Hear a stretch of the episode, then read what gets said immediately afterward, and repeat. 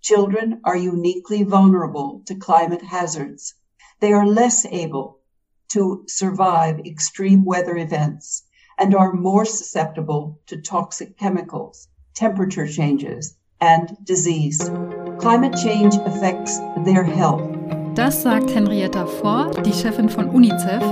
Das UN-Kinderhilfswerk hat einen Bericht vorgelegt. Besonders Kinder sind die Hauptleidtragenden der Klimakrise. Etwa eine Milliarde Kinder sind weltweit extrem gefährdet durch die Folgen des Klimawandels.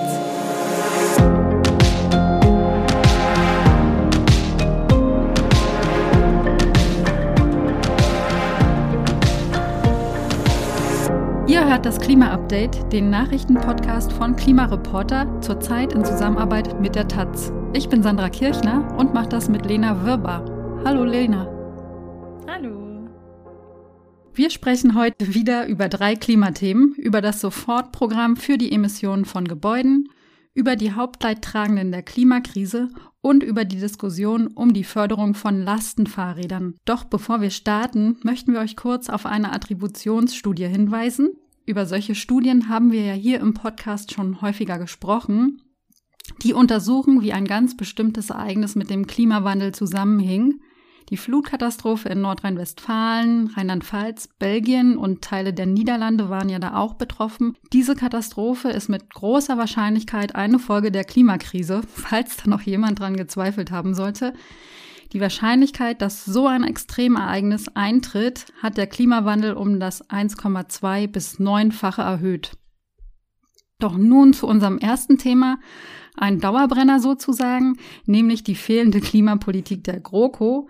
Wie wenig sich die GroKo darum bemüht, konnte man auch mal wieder in den letzten Wochen beobachten. Und jetzt hat die Bundesregierung auch die Quittung dafür bekommen. Es geht um das Sofortprogramm 2020 für den Gebäudebestand.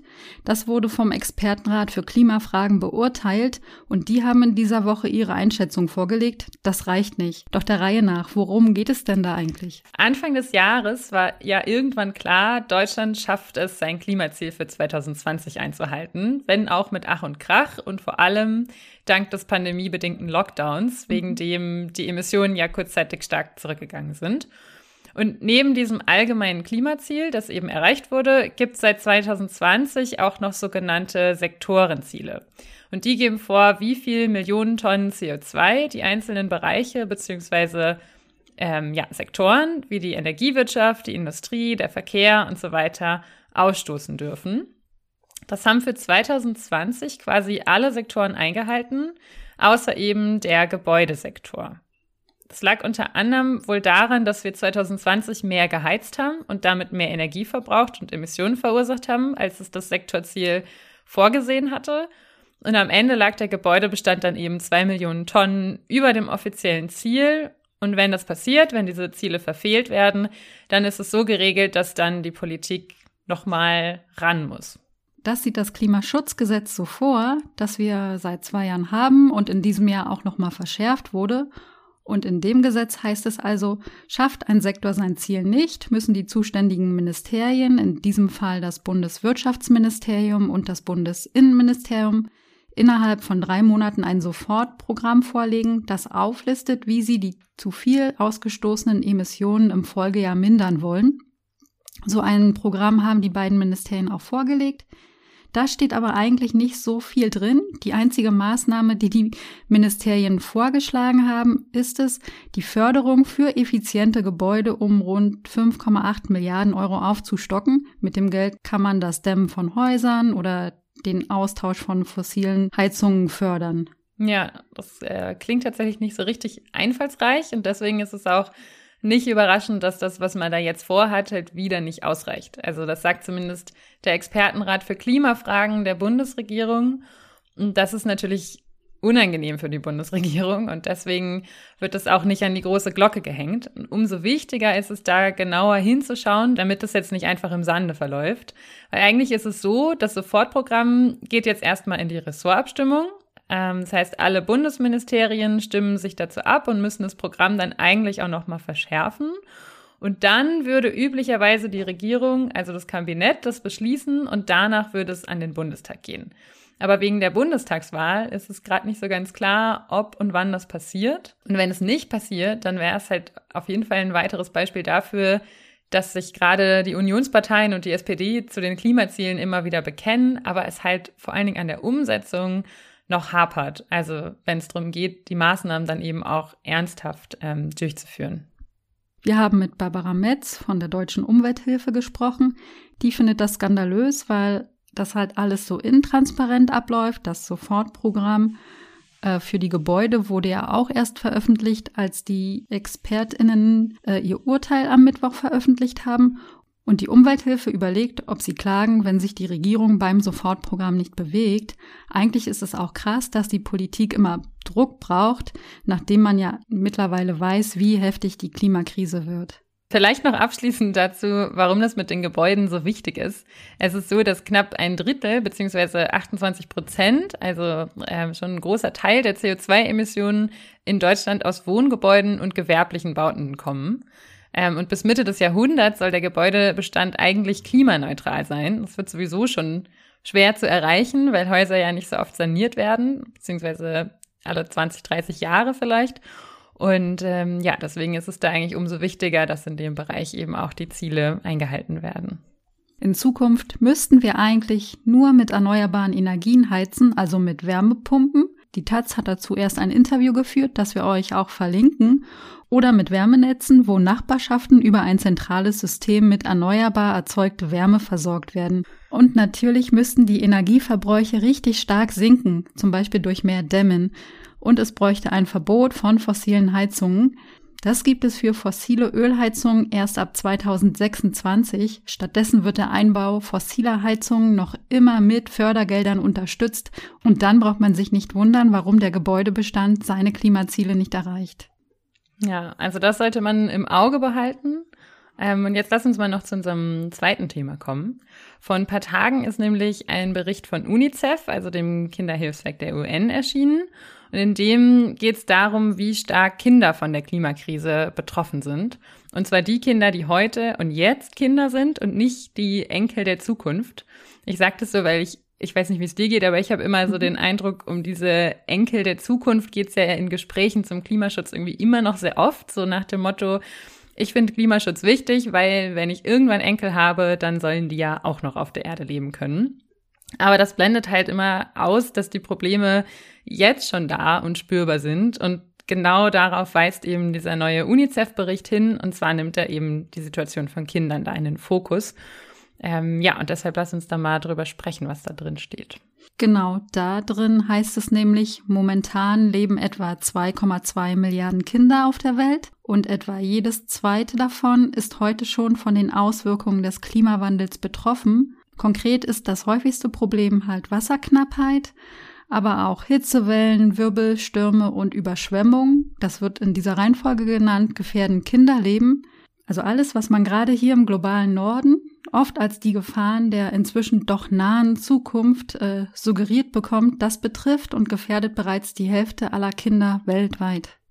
Mhm. Ich finde, das ist eigentlich so die wichtigste Aussage in diesem Bericht. Also diese Erkenntnis wieder mal, es ist natürlich nicht gleichmäßig über den Globus verteilt, wie stark Kinder wo betroffen mhm. sind, sondern die Probleme konzentrieren sich bisher eben im globalen Süden. Und zu den Ländern, in denen Kinder am stärksten betroffen sind, gehören ähm, zum Beispiel Mali, Nigeria, Somalia, Madagaskar und Afghanistan, während zum Beispiel Deutschland auf Platz 142 von 163 liegt, also ziemlich weit hinten. Das heißt aber nicht, dass Kinder in Deutschland überhaupt nicht betroffen wären. Wir haben ja gerade an der Flutkatastrophe gesehen, wie schnell auch hier gewaltige Bedrohungen auftreten können. Und das wird in Zukunft voraussichtlich noch häufiger passieren. Aber trotzdem sind Kinder in Deutschland und im globalen Norden natürlich allgemein seltener von den Gefahren betroffen. Die können besser geschützt werden und wenn sie betroffen sind, wird ihnen danach auch eher geholfen. Aber das ist natürlich alles andere als ein Grund, um erleichtert aufzuatmen. Nee, weil auch hier wird halt mal wieder klar, die Länder, wo die Situation bisher am krassesten ist, gehören halt einfach nicht zu der Gruppe der Länder, die den Klimawandel befeuern, beziehungsweise die ihn am stärksten zu verantworten haben. Ähm, das sind im Gegenteil eben gerade die Länder im globalen Norden, zum Beispiel Deutschland. Nur die Folgen, die kriegen bisher halt am stärksten die Länder im globalen Süden zu spüren. Und genau dafür müssen Länder im globalen Norden endlich Verantwortung übernehmen. Und zu dieser Verantwortung gehört allen voran, endlich ernsthaft gegen die Ursache dieser Probleme, also den Klimawandel, vorzugehen. Und wie macht man das jetzt am besten? Das ist keine neue oder überraschende Antwort, aber einfach wichtig indem man eben tatsächlich ernsthafte, ausreichende Maßnahmen ergreift, um das 1,5 Grad Ziel einzuhalten. Genau das passiert aber einfach noch nicht. Auch nicht in Deutschland. Und das Konzeptwerk Neue Ökonomie, das ist ein Think Tank, der sich mit Alternativen für nachhaltige und sozial gerechte Wirtschaft beschäftigt, hat in dieser Woche einen Bericht veröffentlicht. Äh, in dem heißt es, keines der Wahlprogramme zur Bundestagswahl ist auf 1,5 Grad Kurs. Also wenn in den nächsten vier Jahren nur die Maßnahmen umgesetzt würden, die in den einzelnen Wahlprogrammen stehen, würde das nicht ausreichen, um das 1,5 Grad Ziel zu erreichen. Das soll jetzt keine Mutlosigkeit verbreiten, denn es gibt ja durchaus Parteien, die wenigstens gute Ansätze haben und mit denen eben mehr passieren würde als das, was man gegenwärtig so in der Klimapolitik zu sehen bekommt. In dem Bericht kommen zum Beispiel die Grünen oder Linke am besten weg, die Linken in dem Fall sogar noch ein Stückchen besser als die Grünen. Genau, aber gut oder besser wegkommen ist in dem Fall eben trotzdem nicht so ganz ausreichend. Ähm, dieses Konzeptwerk Neue Ökonomie, das hat ja den Ansatz, dass sich echte Nachhaltigkeit nicht mit Wirtschaftswachstum verträgt. Einfach weil unbegrenztes Wachstum auf einem begrenzten Planeten schwierig ist, zumindest solange es darauf basiert, dass man eben ständig neue Ressourcen wortwörtlich aus der Erde holen muss ähm, für dieses Wachstum. Das heißt, wenn man 1,5 Grad erreichen will, braucht es einen tiefgreifenderen gesellschaftlichen und wirtschaftlichen Wandel ohne Wachstum. Ähm, und dazu gehört zum Beispiel, dass wir insgesamt nicht nur besser, sondern auch einfach weniger konsumieren das klingt nicht so verlockend. Dazu gehören aber auch Vorschläge wie bedingungsloses Grundeinkommen, weniger Arbeitsstunden, dafür mehr gesellschaftliches Engagement und so weiter.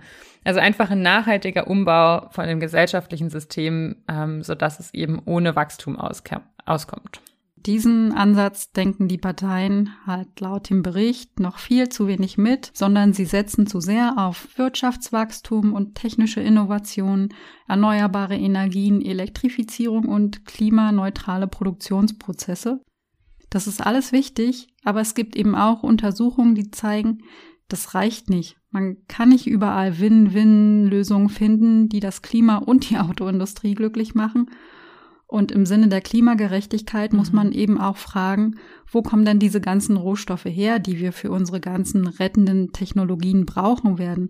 Und solange es darauf keine Antwort gibt, müssen wir uns eben mit der Idee anfreunden, dass wir Dinge verändern müssen, also die Art, wie wir wohnen, uns bewegen, arbeiten, essen und so weiter.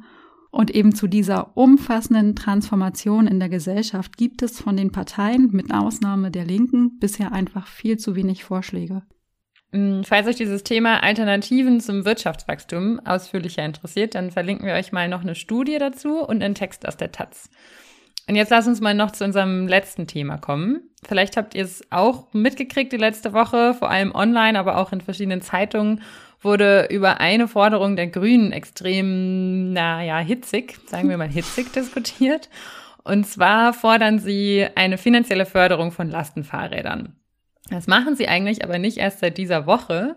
Aber diese Woche wurde eben in einem Bericht vom Redaktionsnetzwerk Deutschland über eine kleine Anfrage des grünen Bundestagsabgeordneten Sven Christian Kindler an das Bundesverkehrsministerium berichtet. Und in diesem ähm, Artikel hieß es dann, dass in den vergangenen drei Jahren nur 887 Lastenfahrräder gefördert worden sind, was tatsächlich nicht so viel ist. Und in diesem Kontext hieß es in dem Beitrag dann eben, dass die Grünen die Förderung für Lastenfahrräder ja ausweiten wollen.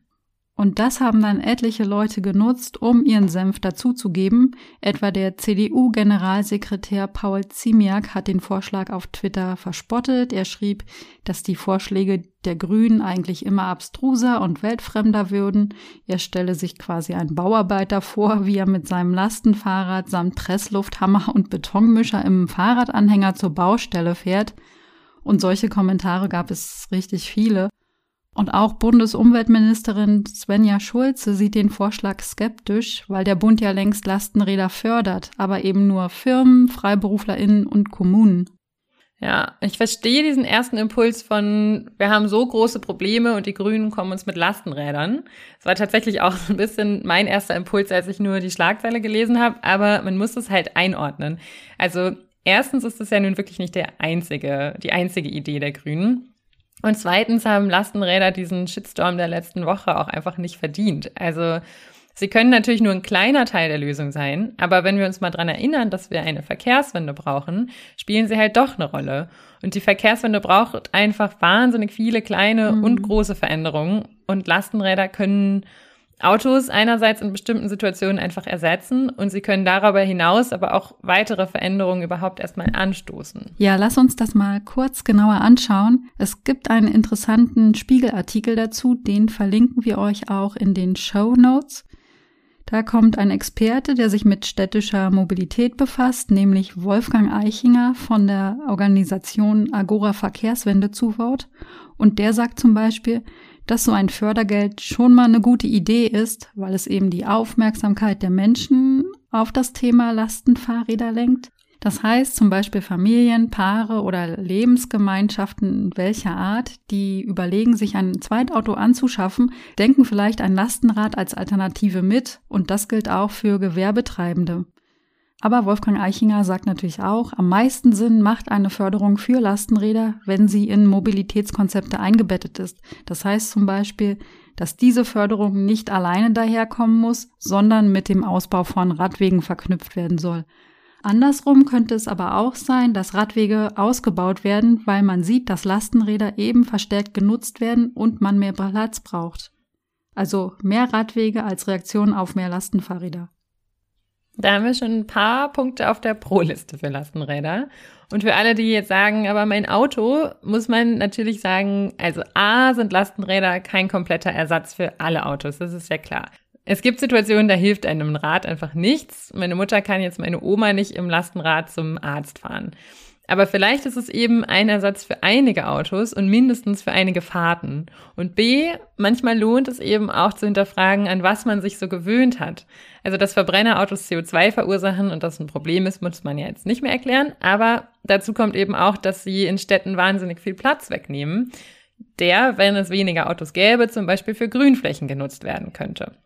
Und das ist nicht nur schön, sondern vor allem wichtig für Stadtklima, für Hochwasservorsorge und so weiter. Und noch ein interessanter Punkt aus dem Spiegelartikel. Autos haben halt auch eine Menge versteckte Kosten, zum Beispiel durch Unfälle und Umweltverschmutzung, werden sie einfach noch teurer, als man das ähm, ja vielleicht an der Tankrechnung sieht. Also so ausnahmslos toll, dass man alle Alternativen direkt mal zunichte machen muss, sind sie eben nicht. Nein, ein paar Alternativen zu stärken wäre richtig wichtig. Ja. Wir hoffen, dass wir in einer der nächsten Folgen ein paar aufbauendere Dinge zur Verkehrswende erzählen können. Aber für dieses Mal sind wir am Ende angelangt. Falls ihr den nächsten Podcast nicht verpassen wollt, dann abonniert uns doch in einer App eurer Wahl und über eine Bewertung freuen wir uns natürlich auch. Und wenn ihr Themen oder Feedback habt, dann schreibt uns gerne an klima-update.klimareporter.de und schaut gerne noch mal bei der Klima-Instagram-Seite der Taz vorbei. Klima.taz heißt die. Und an dieser Stelle danken wir noch den SpenderInnen, die das Klima-Update ähm, diese Woche unterstützt haben. Wir freuen uns über eine Spende von Stefanie Habeck, Katja Sinko, Thomas Diel, Martin Liebold und Leo Schlichter. Vielen Dank und ein schönes Wochenende. Kommt gut durch die Woche. Bis zum nächsten Mal.